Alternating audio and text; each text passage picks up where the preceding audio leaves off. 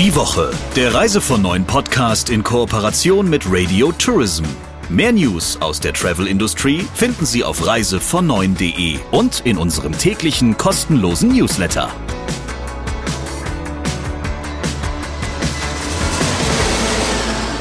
Christian versprochen hatte, ich bin wieder da und äh, freue mich auf eine neue Ausgabe unseres Podcasts. Jede Woche hat mein äh, geliebter Kollege und Chefredakteur von Reise von Neuen Christian Schmicke jemand ganz Besonderen vom Mikro.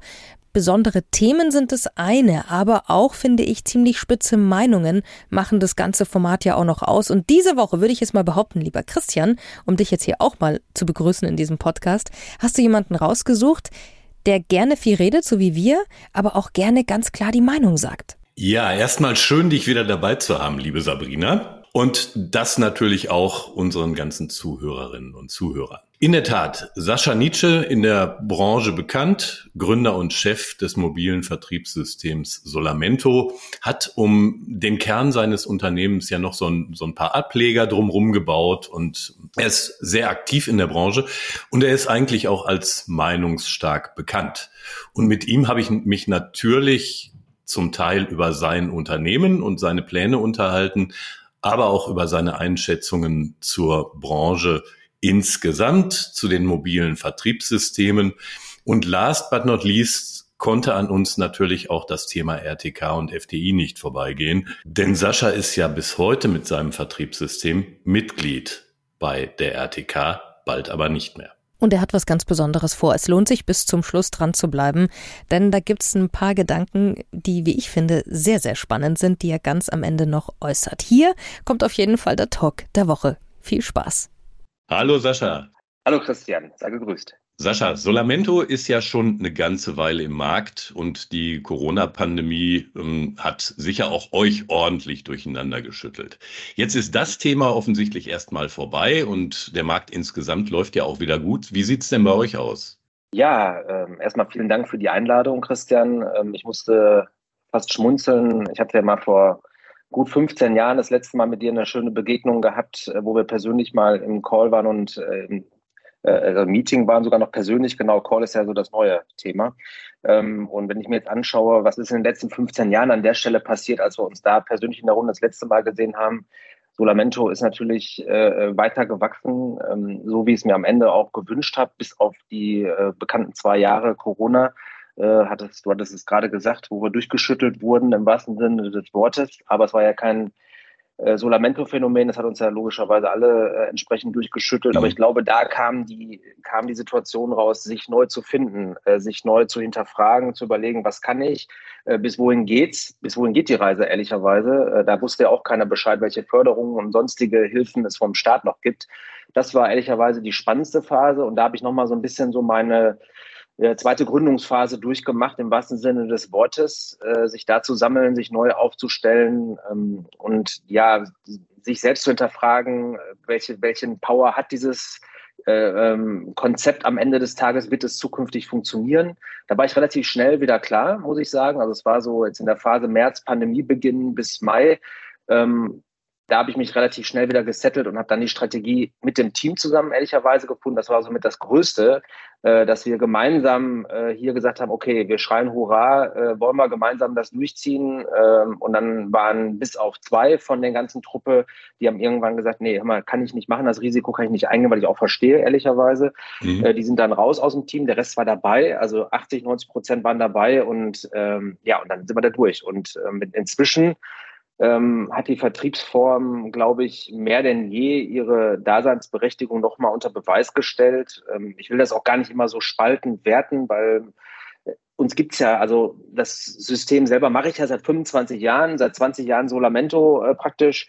Ähm, da glaube ich, brauchen wir jetzt nicht mehr drüber sprechen, äh, bewährt sich das System noch oder nicht. Das mhm. hätte sich über Jahre vorher schon geklärt, äh, ehrlicherweise. Und von daher ja, wir stehen halt jetzt einfach positiv im Markt, ähm, haben die Herausforderungen, wie wir sie alle am Markt haben, äh, mit den neuen Entwicklungen, die dort stattfinden. Und ähm, da denke ich, sind wir inzwischen gut aufgestellt, weil die letzten Jahre, was Transformation angeht, diese üblichen äh, Schlagwörter, die man so gehört hat, aber wir haben sie halt wirklich auch umgesetzt, haben gewisse Prozesse digital, wie wir beide jetzt gerade auch mit Teams unterwegs sind, äh, diese Dinge alle gelernt äh, und natürlich angepasst und ähm, praktisch in das Konzept eingebunden. Und das macht natürlich für unser Geschäftsmodell, was natürlich schon von immer oder von jeher hybrid angelegt war, äh, äh, hat es da vielleicht eine Veränderung über die Jahre gegeben? Also man so dieses typische mhm. Bild, ich renne zu meinem Kunden mit dem Köfferchen und erzähle dem was, wie wir jetzt Reisen buchen. Äh, das ist ja auch mittlerweile alles, hat sich auch, das hat sich stark verändert, ehrlicherweise über die Jahre. War aber jetzt kein Corona-Phänomen, das war schon immer ein, eine, eine Tendenz, die da stattgefunden hat. Nur auch da wieder neue Technik, neue Möglichkeiten. Ja, und das hat uns am Ende äh, ähm, erfolgreich gemacht. Und vielleicht noch einen ergänzenden Satz dazu, ähm, vielleicht ein guter Moment, als du mich jetzt hier zur Aufnahme eingeladen hast. Letzte Woche hatten wir ähm, praktisch den, den Höchststand unseres Umsatzes vom letzten Jahr äh, praktisch erreicht. Okay. Das heißt, wir laufen mhm. jetzt in, ins Umsatzjahr 23 praktisch schon, äh, also 22 haben wir schon erreicht und laufen jetzt in 23 weiter positiv rein. Das ist halt, mhm. das ist halt cool, mega. Also ja. Und wie viele Beraterinnen und Berater hast du mittlerweile an Bord so ungefähr? Also sind äh, Stand, Status heute äh, um die 400, äh, mhm. sind jetzt vielleicht 396, dann sind es mal 402. Also es sind ja auch wieder mal ein paar, die weggehen, äh, aus Altersgründen muss man ehrlicherweise sagen. Jetzt nicht unbedingt äh, zu Marktbegleitern und so, ist ja auch mal noch ein wichtiges Thema, äh, für mich jedenfalls. Aber ähm, Nee, also wir haben äh, ein, ein, solides, gutes Wachstum. Wir haben gerade letzten Monat wieder zehn neue Reiseberater äh, angeschlossen. Ähm, aber ehrlicherweise, ich glaube, das ist ein ganz wichtiger Punkt, der jetzt mal auch, weil du auch nachgefragt hast, wie steht das mit äh, Solamento, mit dem Unternehmen? Ich glaube, das ist auch ein wichtiger Qualitätsfaktor, den wir da haben. Ja, da haben wir jetzt mittlerweile eine, eine schöne Tendenz, dass wir halt auch Leuten einfach absagen. Also wir nehmen ja nicht jeden. Es kann sich nicht jeder andocken. Dadurch mhm. siehst du ja auch bei uns die moderate Anzahl an Wachstum. Das ist auch bewusst so gewählt weil äh, wir halt nicht äh, der billige Jakob sein wollen und vor allem nicht der, der am Ende, ich sag mal, wir stehen ja am Ende auch für Qualität und auch für die Beratungsqualität und wir suchen halt Leute, die halt wissen, wovon sie da sprechen und äh, setzen mit unseren Mechanismen halt die Qualität hinten raus, auch gerade, dass das halt funktioniert, Thema Akademie, Fortbildung, Qualitätsabsicherung, das ist halt ein wichtiger mhm. Punkt. Ihr seid ja als Unternehmen zwar mit dem mobilen Vertrieb groß geworden, aber das ist ja nicht eure einzige Sparte. Ne? Es gibt da mit Solar Select noch äh, einen eigenen Veranstalter, den du aufgebaut hast.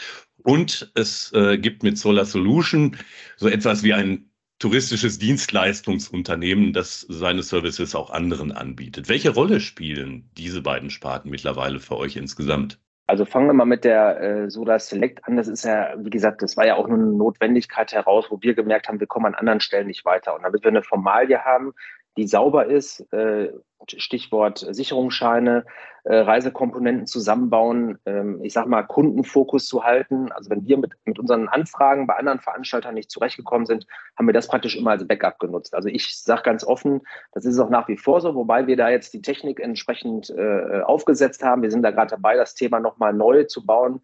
Tripbuilder ist das Stichwort, wo die Reiseberater zukünftig selber ihre Reisen zusammenstellen können, wenn sie wollen. Muss aber fairerweise sagen, es ist immer also unser internes Team sagt immer, ist ja fast so ein Stiefkind. Ja, es ist halt immer ein Notnagel gewesen. Ansonsten versuchen wir unseren Fokus auf Vertrieb zu halten mit unseren Partnern. Das spricht mit den Veranstalterpartnern, die wir im Boot haben. Ja, also mhm. von daher, Solar Select ist jetzt nicht das, das, wo ich sage, das ist jetzt hier der Rocket Sign und da ist eine mega neue Erfindung, war eher immer ein Backup für die Reiseberater, dass wir da halt einen rechtlichen Rahmen schaffen, die am Ende auch Produkte bauen können, die wir woanders halt nicht hingekriegt haben. Und dafür war das gedacht. Solar Solution sieht da ganz anders aus. Hast du gerade äh, kurz angerissen, da machen wir touristisches Fulfillment. Und da ziehe ich jetzt mal den Hut virtuell für alle Zuhörer jetzt mal äh, ab und bin jetzt mal auf einer anderen Ebene unterwegs. Solamento raus, Solar Solution rein. Ähm, hier sind wir ja praktisch Fulfillment-Dienstleister, sperriges Wort ähm, bedeutet am Ende, ähm, wenn wir uns ein bisschen erinnern, ich komme ja jetzt hier aus dem Ruhrgebiet in Essen und nebenan war halt jahrelang die große äh, GFR mit über 700 mhm. Mitarbeitern. Mhm. Das war praktisch der Herzschlag der Touristik, auch wenn man das oftmals, ich weiß jetzt nicht, ob ich dem anderen Wettbewerbern da, die da unterwegs sind, jetzt Unrecht tue, aber wir haben halt schon massives Volumen abgewickelt und für viele mhm. Portale, muss man einfach sagen. Und Solar Solution äh, habe ich dann vor zwei in der Pandemie gegründet, wo ich sage, okay, wenn Solamento aus welchem Grund auch immer nicht funktioniert, dann äh, ziehe ich das rum. Also gegründet ist auch falsch, aber kann man einen anderen Podcast mal drüber machen. Aber Solar Solution habe ich dann äh, die Idee von dem, von dem Franchise-Vertrieb, den ich eigentlich mit Solar Solution vorhatte, habe ich den Mantel genommen und gesagt, nee, wir machen jetzt touristisches Fulfillment. Und dieses, diese Dienstleistung hinter den Reiseportalen für Veranstalter, für äh, verschiedene äh, OTAs, die wir da mittlerweile haben, ähm, ist es halt spannend und vor allem ist es spannend als Jobkombi für die Reiseberater. Warum? Weil mhm. wenn jetzt ein Reiseberater sagt, ich gehe jetzt aus dem Angestelltenverhältnis raus und gehe in die Selbstständigkeit rein, der muss seine Kunden aufbauen, der hat da erstmal ein latentes Risiko. Und da finde ich äh, es mega sexy, äh, dass du als praktisch als Agent bei der Solar Solution angestellt sein kannst, in Teilzeit beispielsweise, um so eine Art Soft-Selbstständigkeit weiterzuführen. Das heißt, du kannst halt deine Reisevermittlung machen auf mhm. der Solamento-Ebene, wenn du Lust hast, kannst aber auch nebenbei äh, als Qualitätsmensch für äh, entsprechende Services äh, gebucht werden, beziehungsweise dann ähm, äh, entweder als Angestellter oder sogar auch freiberuflich tätig werden. Also da gibt es beide Möglichkeiten. Ne? Okay. Also maximale ja. Freiheit.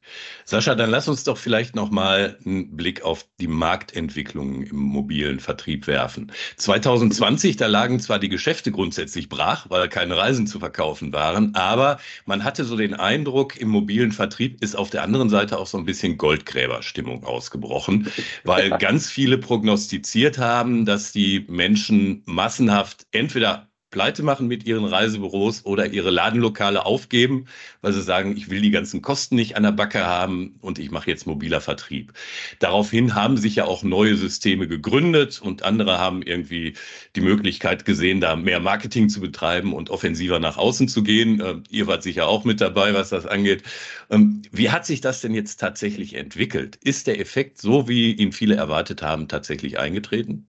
Also um nicht ganz tief äh, auf die Themenblöcke einzugehen, wer da jetzt am Markt äh, sich neu mhm. platziert mhm. hat. Ähm, ich, das kam ja auch aus einer anderen Historie heraus, ehrlicherweise. Und dass man anderen äh, Menschen äh, ein, ein Konzept anbietet, also konkret jetzt Marktbegleiter, äh, ähm, sag ich mal, die ihre Marken benutzen, um halt ein Backup zu bauen, das war ja gar nicht dumm, ehrlicherweise, weil wenn man es jetzt mal unemotional betrachtet, ist es ja ehrlicherweise auch eine Art Backup. Wenn was passiert, dann habe ich was. Das kann ich auch mhm. verstehen. Und dass da einige drauf angesprungen sind, ähm, LCC, AER und wie sie heißen, ähm, kann ich verstehen. Ich glaube, ähm, dass diese, diese, diese Goldgräberstimmung, die du da angerissen hast, gerade am Ende dann vielleicht auch Gott sei Dank gar nicht so stattgefunden hat. Mhm. Warum? Weil es gab die Hilfen, die Leute, die gut unterwegs waren, auch die stationären Büros, die haben ja alle ihre Daseinsberechtigung. Also ich will das auch nochmal hier deutlich sagen. Es geht auch nicht darum, mach deinen Laden zu und komm zu mir. Das ist überhaupt nicht das Thema, weil ich finde, jeder muss da am Markt seinen Weg finden. Äh, der muss sich platzieren. Und wenn du ein gutes Reisebüro bist, ey, mach es, bitte. Ja, super. Ist für jede Stadt toll. Ähm, ich finde alles, was da stattfindet, wo die Läden rausgehen, schlimm. Ähm, da haben wir andere Themen, die da auf uns zukommen. Aber dass die Massenabwanderung stattgefunden hat, nee, hat es nicht, also jedenfalls bei mhm. uns nicht. Wir haben, einen, wir haben natürlich einen Zulauf, überhaupt keine Frage, es war positiv, aber es ist jetzt nicht, sonst hätte ich dir jetzt heute gesagt, ey Christian, hurra, wir haben 4000. Ähm, also daran siehst du das ja. Also es ist jetzt auch kein, wahrscheinlich hoffentlich kein Solamento-Phänomen, weil alle anderen äh, jetzt derartige äh, Ansagen da draußen im Markt auch nicht geben sondern äh, ja, wir wachsen, überhaupt keine Frage. Was wir eher feststellen ist, und dafür steht Solamento am Ende auch, und das finde ich halt ganz charmant, wie können wir auch den, das Know-how im Markt halten? Das ist auch nochmal ein Thema. Das heißt also jemand, der, ich sag mal, vielleicht 55 äh, geworden ist, der sich überlegt, nee, also jetzt hier Corona habe ich hinter mich gebracht, da habe ich keinen Bock mehr drauf, jetzt noch weiterzumachen, meinen Laden verkaufe ich nicht. Der schleicht aus dem, aus dem Thema raus, macht seinen Laden vielleicht dann wirklich zu und macht so eine Art Alterstransfer bei uns. Mhm. Wir haben relativ mhm. viele auch obwohl wir recht viele junge Leute dazu kriegen, aber wir haben halt auch viele Inhaber ähm, und machen so einen Alterstransfer und wickeln ihre Kunden weiter ab die nächsten Jahre, entschleunigen sozusagen langsam, weil die das Geld, was sie ehrlicherweise gefühlt und realistisch für ihren Laden eigentlich bekommen sollten, kriegt ja keiner. Das ist ja einfach so. Also klar kriegst du Geld, aber du wirst niemals die Honorierung bekommen, die du dir da eigentlich wünscht und vorstellst. Und da ist dieser Prozess, dieses Ausschleichens über, äh, über, eine, über eine mobile Agentur bei uns natürlich perfekt. Äh, wir nehmen da auch Rücksicht drauf äh, und bauen das Ganze auch sehr erfolgreich auf. Wir haben da einige von, wäre vielleicht auch mal ein Thema, äh, vielleicht für dich mal so, ähm, als, als diese Spezie, die da unterwegs ist. Das finde ich ganz cool und das, das funktioniert sehr gut und da haben wir recht viele auch dabei gehabt. Ich glaube, wir haben eine Überalterung und das ist ein Thema und da müssen sich einige äh, Gedanken machen und, und, wir haben uns die gemacht und haben da auch die Technik für aufgesetzt, also was Datentransfer also im erlaubten Sinne, äh, muss man ja schon mal heutzutage mit anmerken. Da kommen wir gleich noch zu. ja, also das ist eigentlich, das ist eigentlich ganz, ganz, ganz, ganz toll.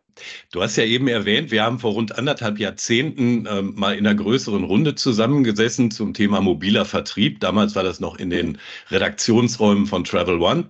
Und da waren mhm. einige Beraterinnen und Berater dabei und äh, es war noch ein Wettbewerber von dir dabei. Du warst auch dabei. Und ich kann mich an zwei Dinge erinnern. Tatsächlich war es vor anderthalb Jahrzehnten ja so, dass der mobile Vertrieb noch so einen gewissen Rechtfertigungsdruck hatte. Ne? Und manche haben gefragt, darf es denn sowas überhaupt geben? Ist das seriös und so weiter? Das war das eine Thema. Hast du eben schon gesagt, das hat sich grundlegend gewandelt. Das würde heute sicher niemand mehr in Frage stellen. Das andere war, dass man am Tisch förmlich so ein atmosphärisches Knistern zwischen euch spüren konnte.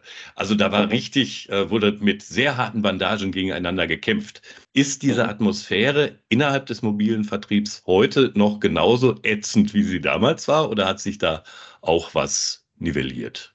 Ja, es hängt natürlich auch ein bisschen mit den Akteuren zusammen. Ne? Also Klar. damals, du hast recht, äh, es war, da lag der Schmerz an vielen Stellen tiefer. Ähm, da sind jetzt mit Sicherheit ein paar persönliche, äh, nicht ein paar, sondern ganz viele mhm. persönliche Animositäten reingekommen. Wir reden ja jetzt um die 2008er Zeit. Mittlerweile ähm, ist das so, äh, also nach dieser Phase ehrlicherweise habe ich relativ zeitnah äh, meinen, meinen Haken da dran gemacht an diese Themenblöcke. Ich habe die Energie darauf überhaupt nicht mehr verschwendet, halte ich auch nach wie vor für falsch. Damals war es halt so und man macht ja auch seine Lernkurven mit. Aber die Akteure haben sich ja inzwischen auch geändert, wobei ich ehrlicherweise sagen muss, mit manchen Charakteren komme ich immer noch nicht zurecht, aber ich gehe damit weniger emotional um und kann das halt abblenden und würde jetzt nicht auf jeden, äh, auf jedes Stöckchen äh, äh reagieren, was da ge gehalten wird und drüber springen. Nee, äh, dafür sind wir jetzt ehrlicherweise auch zu mhm. alt und da habe ich auch keinen Nerv mehr drauf. Ja, es gibt diese Emotionen, aber ich habe auch ehrlicherweise tolle Erle Erlebnisse. Also hier mein Mitbewerber jetzt André Repschinski von der TUI.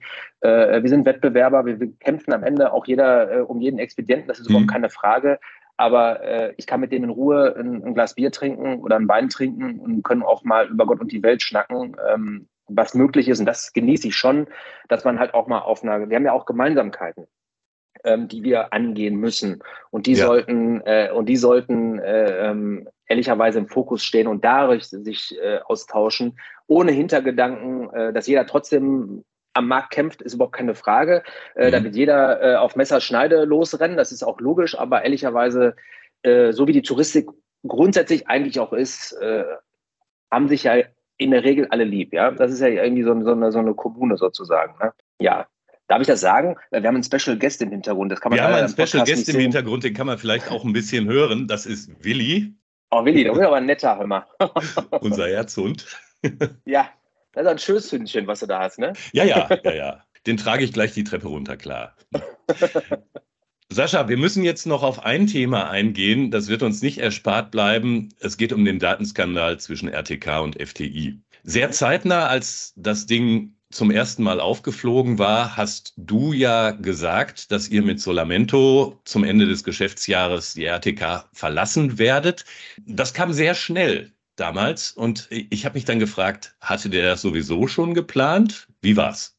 Diese Interpretation hatte ich noch nicht gehört. Äh, auch spannend. Äh, ähm, ja, äh, nee, das war natürlich so nicht geplant. Ganz im Gegenteil. Äh, ich hatte mir schon immer äh, mehr oder weniger äh, da eine Möglichkeit eingeräumt, zu sagen, okay, wenn ich mich da weiterentwickle, strategisch, inhaltlich, dass ich da nicht ewig lang und auf drei Jahre da oder fünf Jahre gebunden bin. Das war so. Da habe ich mit Thomas äh, einen sehr guten Deal gefunden. Nee, das Problem war ein anderes. Ich hatte recht früh Kenntnis von dem, was wir alle jetzt über Wochen äh, mehr oder weniger an, an Häppchen Infos bekommen haben.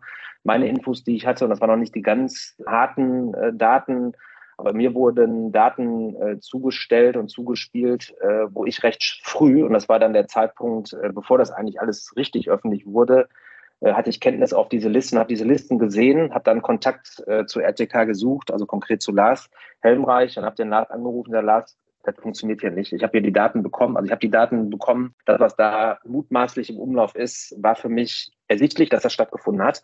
Mhm. Für mich ähm, hat dann an der Stelle schon sehr früh, äh, war für mich klar, dass das für mich keine Basis ist, auf der ich arbeiten möchte. Warum? Ähm, das ist gerade angesprochen, es sind ja mehrere Komponenten und ich glaube, da reicht die Folge gar nicht mehr aus, ähm, äh, um das Ganze so derartig aufzuarbeiten. Aber wenn du diese Daten siehst, äh, im Verhältnis, äh, wo, wo Umsätze aufgeschlüsselt sind, äh, wo Reisebürodaten im Verhältnis gesetzt werden, dann, dann kommen ja dann, dann muss ich einfach sagen, da, da stimmt mein innerer Kompass nicht mehr. Der, der ist da ausgeschlagen. So muss ich es einfach formulieren. Und deswegen habe ich dann auch den Kontakt direkt und gar nicht öffentlich, sondern direkt. Ich habe es auch gar nicht öffentlich gemacht, ehrlicherweise. Das kam ja dann von der anderen Seite. Ich habe ja dann äh, entsprechend das kommuniziert, pass auf, Leute, ich bin hier raus. Dann wurde darum gebeten, dass ich das halt nochmal äh, eine Woche hinziehe, weil die halt selber am Aufarbeiten sind. Ich so, okay, könnt ihr gerne machen. Ich weiß nicht, warum er jetzt dafür eine Woche braucht, ehrlicherweise, weil ich habe dafür drei Minuten gebraucht, um zu sehen, was da läuft. Äh, mhm. Äh, in der Form, jetzt, jetzt nicht, weil ich da äh, alles viel besser weiß, aber wenn du das siehst äh, und die Informationen weißt, dass das so, äh, die Daten so benutzt wurden, war für mich klar, äh, das kann ich nicht ertragen, weil da natürlich für mich auch vertragliche Vereinbarungen dran hingen. Ich trage ja mein Herz da auch oft auf der Zunge.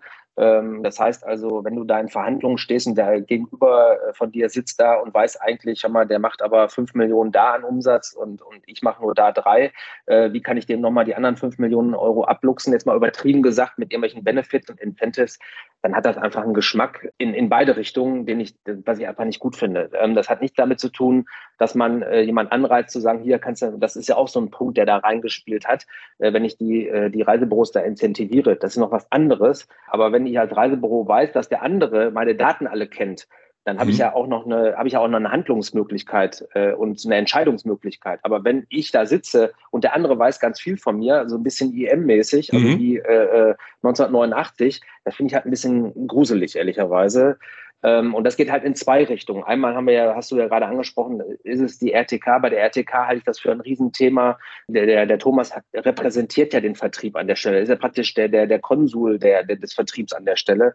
Das ist halt Gottfaser auf Vertrieb, auf Serious Business, Fair Play. Da hängen ja ganz viele Dinge rein, die über Jahre in den Markt platziert wurden, die aus meiner Sicht natürlich massiv erschüttert sind und natürlich auch Bilder, ähm, äh, die damit erschüttert werden. Und da muss man sich fragen, okay, wem kann ich hier noch vertrauen? Und wenn da so eine Art mhm. Buddy-Thematik läuft, da ist eine Datenautobahn aufgebaut worden, die vielleicht äh, auch nicht am Ende des Tages optimal vielleicht genutzt wurde an anderen Stellen, weil sonst müsste ja praktisch wenn man jetzt mal die Menschen betrachtet, die damit in Berührung waren, offenbar, oder die es benutzt haben oder benutzen konnten, muss man ja sagen, ja, am Ende dann auch nicht richtig den Markt dahingehend äh, ähm, bearbeiten konnten. Ich weiß nicht, wie da der Schaden, das wird ja am Ende, darum geht es ja auch am Ende, da geht es ja um ganz viele Komponenten. Für mich war ehrlicherweise nur der Punkt da, sind Daten geflossen, es gab Analysen, es hat jemand Daten von mir bekommen ohne meine Anwilligung. Äh, das war jetzt für mich, für Solamento wichtig. Und da habe ich meine, meine, mein, mein, meinen persönlichen Schaden drin äh, gesehen.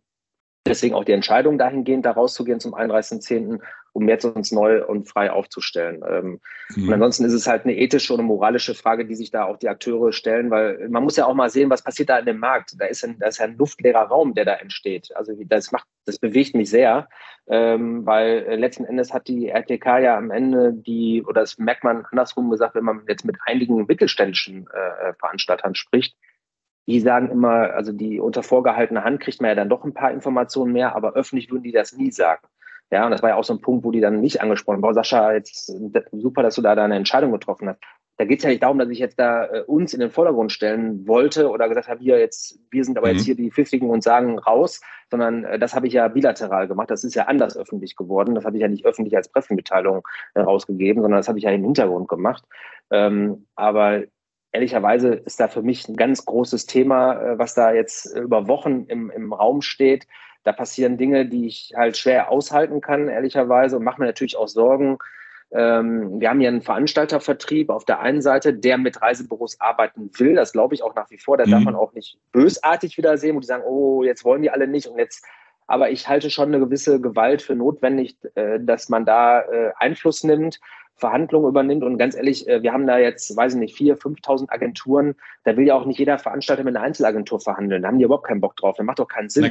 Ich glaube, mhm. wir, wir, brauchen eine andere, wir brauchen eine andere Lösung dafür. Ehrlicherweise habe ich da schon intensive Gedanken zu äh, und sammle da auch meine Informationen gerade, äh, ob man da vielleicht ähm, ja doch nochmal eine Alternative aufbaut. Wir haben Alternativen am Markt, aber ich weiß gar nicht, ob die auch unbedingt toll sind.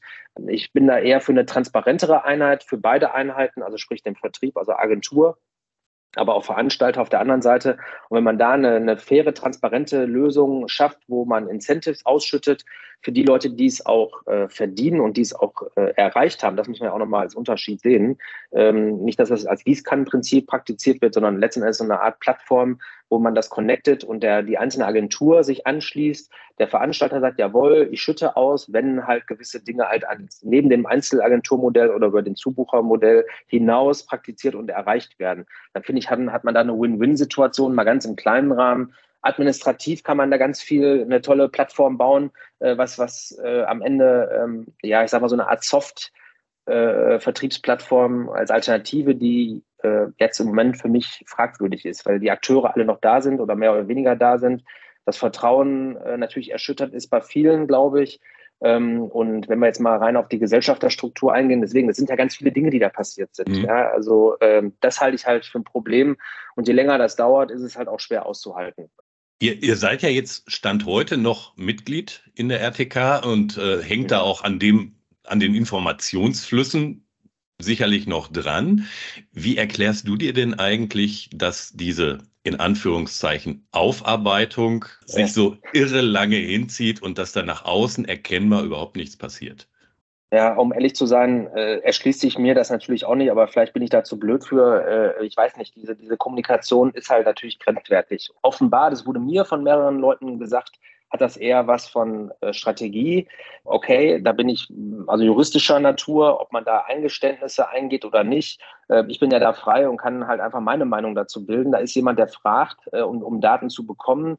Ähm, der andere liefert die Daten. Das sind, das sind einfach die verwerflichen Sachen. Da sind Schäden aus meiner Sicht entstanden. In der Liste sind drei, vier Veranstalter drin, die inzwischen schon insolvent sind.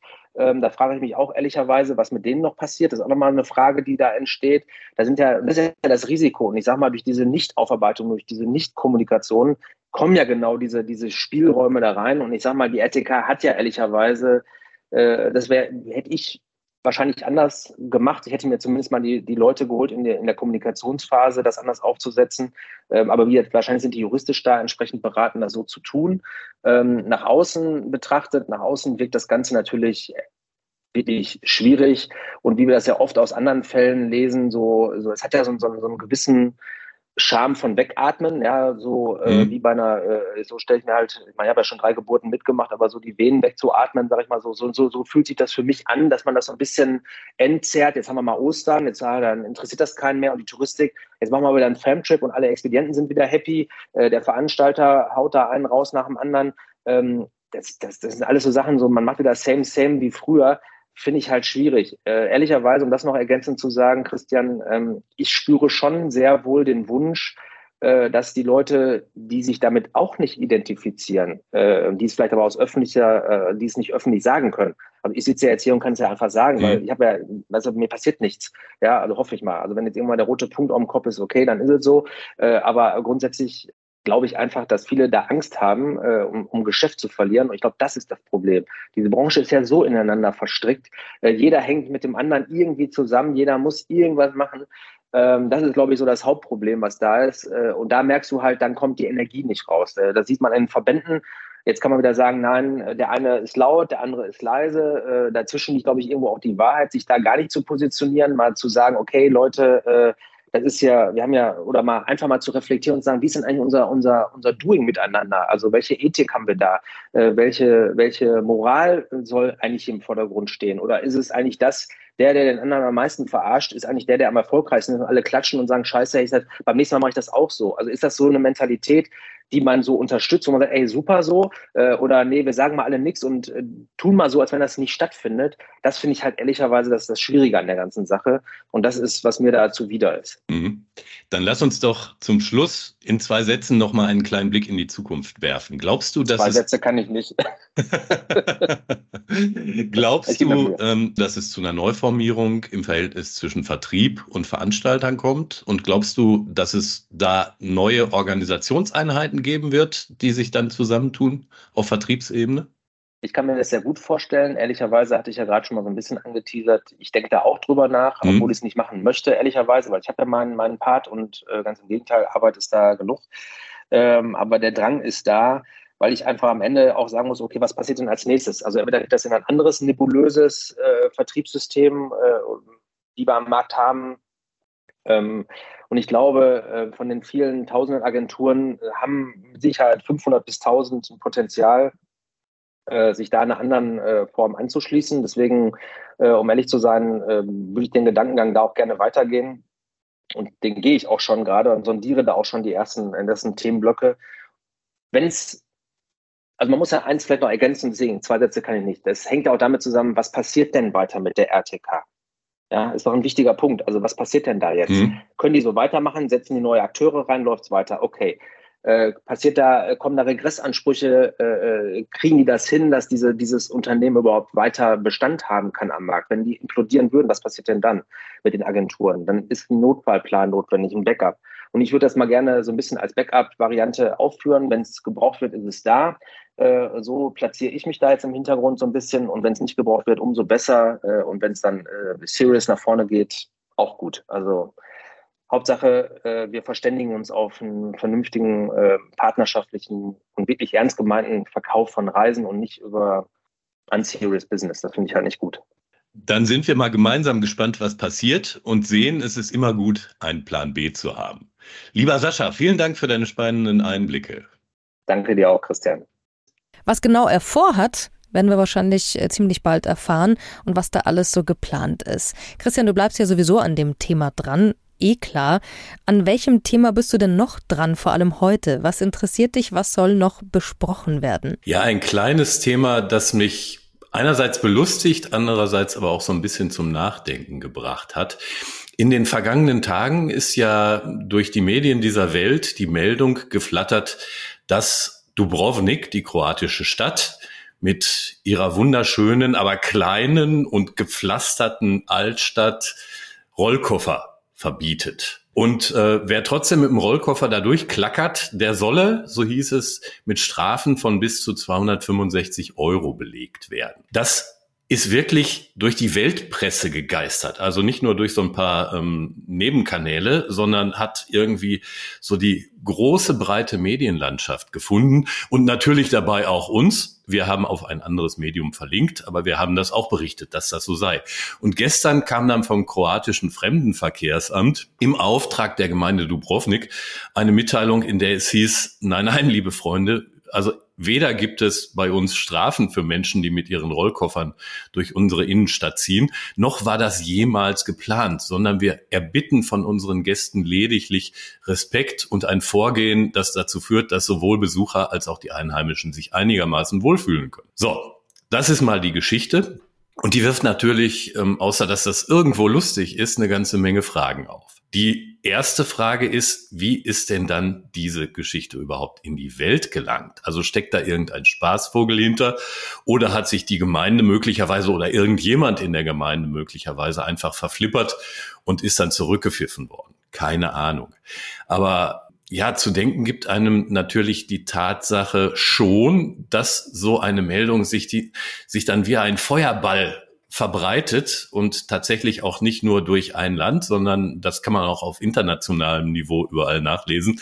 Und das geht dann vom einen zum anderen, wird offensichtlich, da können wir uns nicht ausnehmen, auch nicht äh, wirklich intensiv und sorgfältig geprüft. Und dann ist so ein Ding mal in der Welt und macht die Runde. Und von dieser Einzelgeschichte mal abgesehen, glaube ich, bedeutet das für uns im Journalismus, wie auch immer sie zustande gekommen sein mag, dass wir uns künftig viel, viel mehr damit auseinandersetzen müssen, was denn Wahrheit und was Fake ist. Dem gibt es nichts mehr hinzuzufügen, lieber Christian, gehe ich absolut d'accord mit. Wir sind gespannt, welchen Talk der Woche du nächste Woche für uns vorbereitet hast. Wie immer verraten wir es nicht. Eines ist aber garantiert, wir haben einen großartigen Gesprächspartner oder eine Gesprächspartnerin und ein Thema, über das intensivst gesprochen wird. Da auf jeden Fall wird die Lupe draufgelegt und der Finger draufgelegt und ziemlich intensiv auch recherchiert. Ich freue mich, dass Sie uns hören und wir hören uns auf jeden Fall nächste Woche wieder. Abonnieren Sie uns doch einfach, empfehlen Sie uns weiter und lassen doch auch gerne mal ein Like da. Wir freuen uns auf jeden Fall. Die Woche, der Reise von neuen Podcast in Kooperation mit Radio Tourism. Mehr News aus der Travel Industry finden Sie auf reisevon9.de und in unserem täglichen kostenlosen Newsletter.